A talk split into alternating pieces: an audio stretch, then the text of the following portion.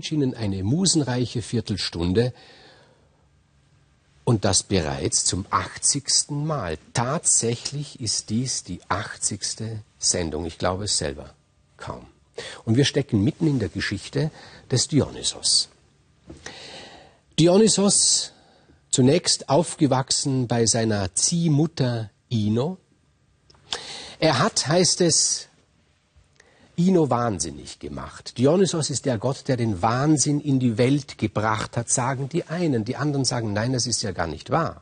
Der Wahnsinn war immer da im Herzen. Das kann man ja auch bitte aus sehr, sehr vielen Geschichten der Mythologie sehen. Man kann manche Dinge ja nur erklären durch den Wahnsinn.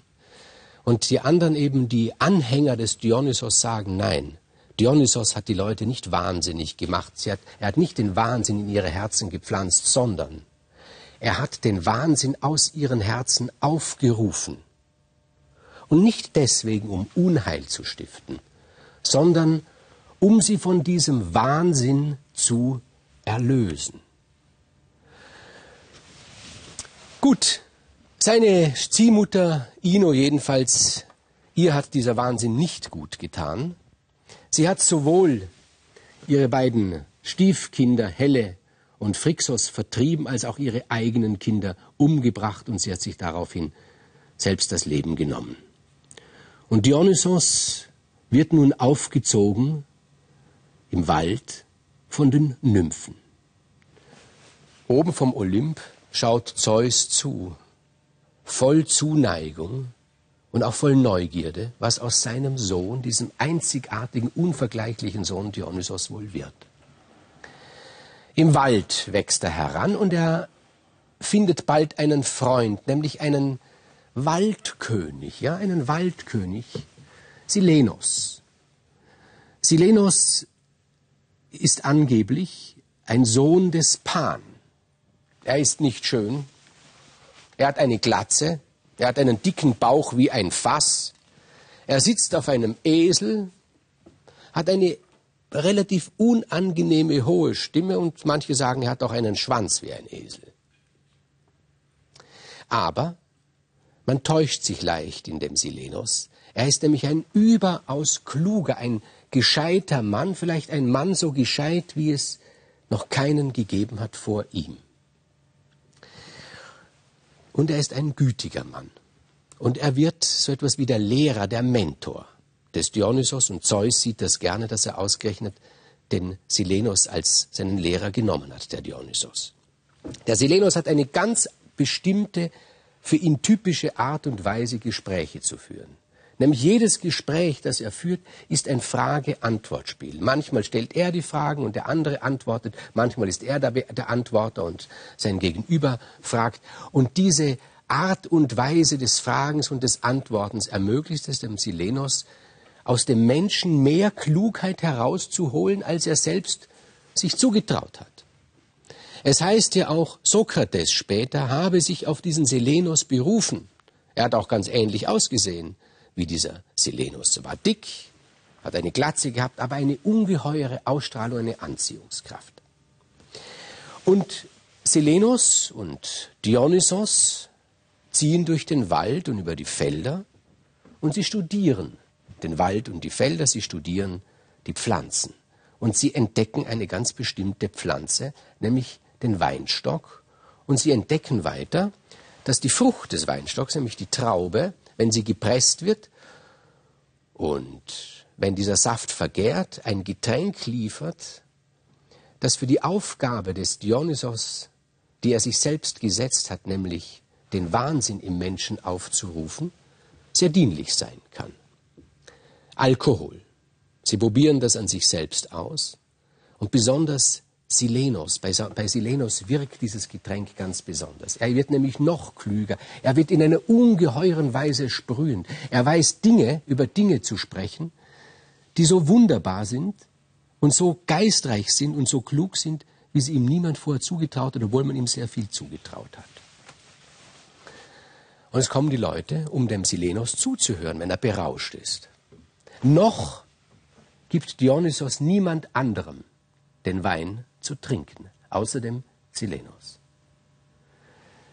Aber die Bauern und die Hirten, die sind ganz verrückt danach, den Silenos zu hören. Und eines Tages wird der Silenos von Hirten entführt.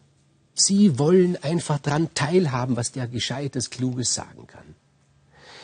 Und diese Bauern, diese Hirten sind Knechte von König Midas.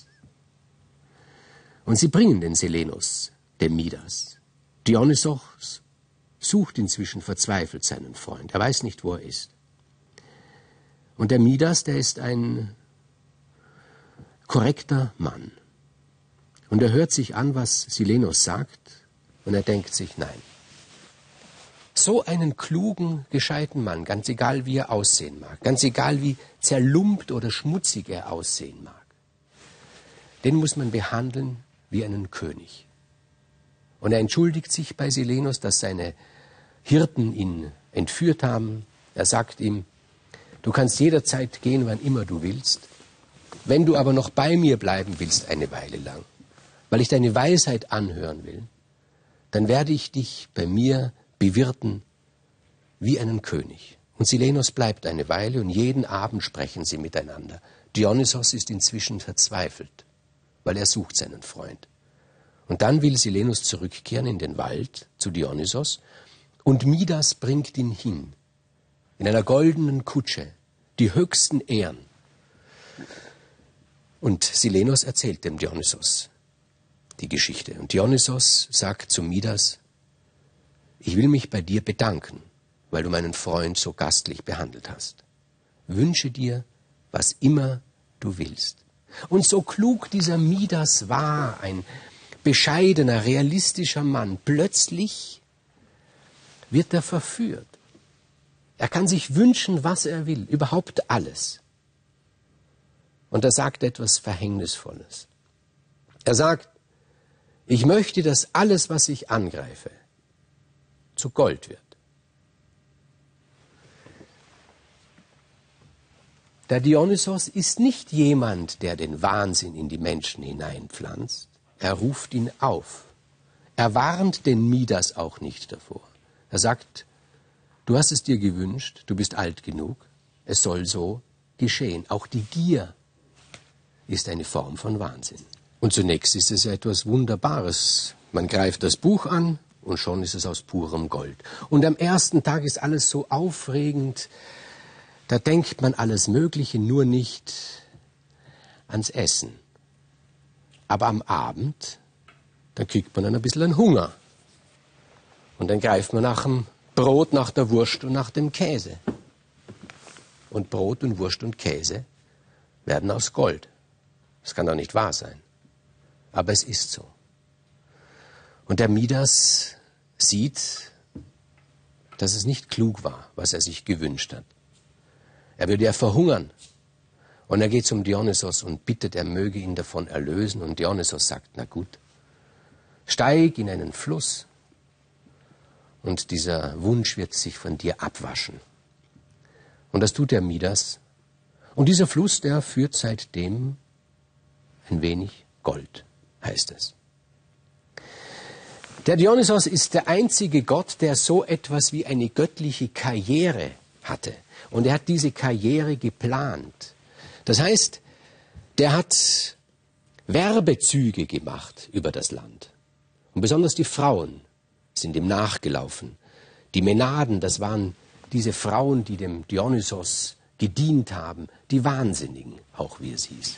Und natürlich wollte er zunächst in seiner Heimatstadt etwas gelten, nämlich in Theben. In Theben herrschte der König Pentheus und Pentheus war der Sohn der Agaue.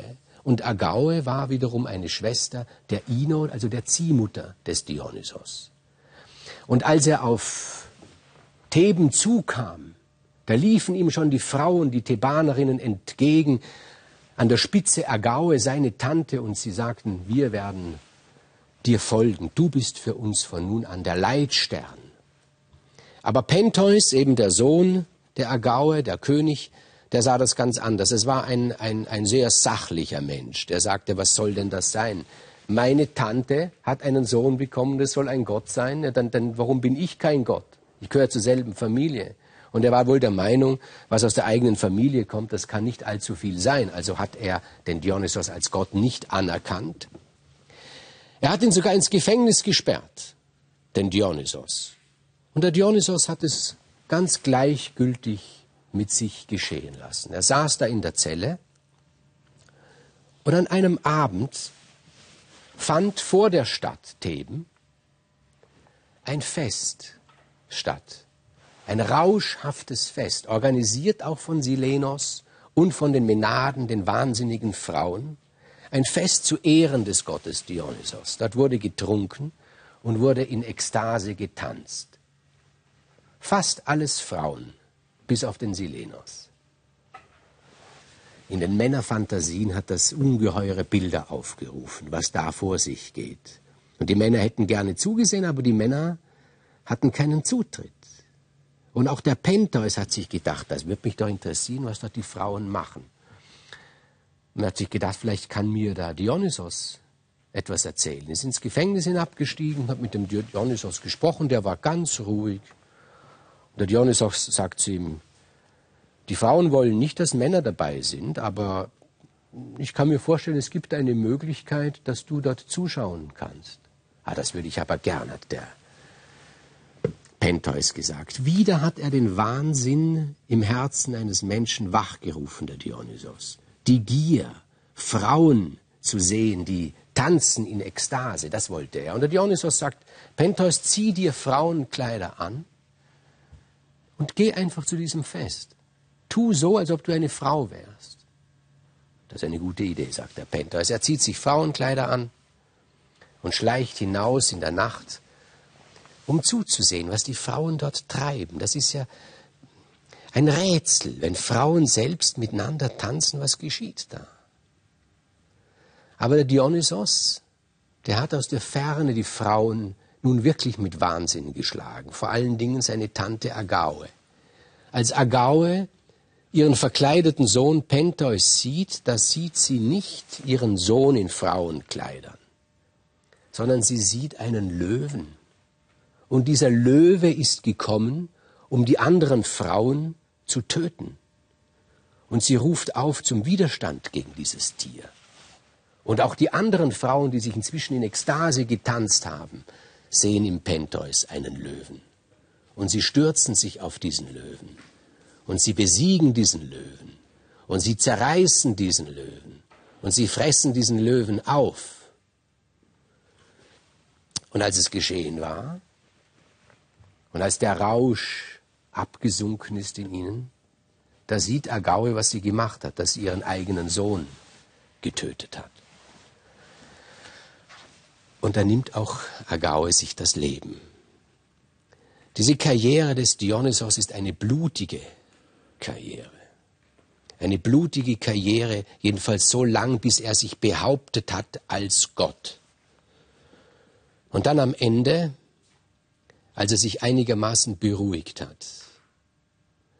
Sagt Zeus, du wirst dich mit meinem Sohn Apoll teilen. Du und dein Sohn und mein Sohn Apoll, ihr werdet von nun an das Orakel in Delphi verwalten. Und zur größten Überraschung hat Apoll gar nichts dagegen. Und als dann der Götterhimmel langsam absinkt, in Vergessenheit gerät, bleibt nur noch einer übrig, nämlich Dionysos. Ich verabschiede mich von Ihnen. Es ist nämlich dies auch unsere letzte Sendung.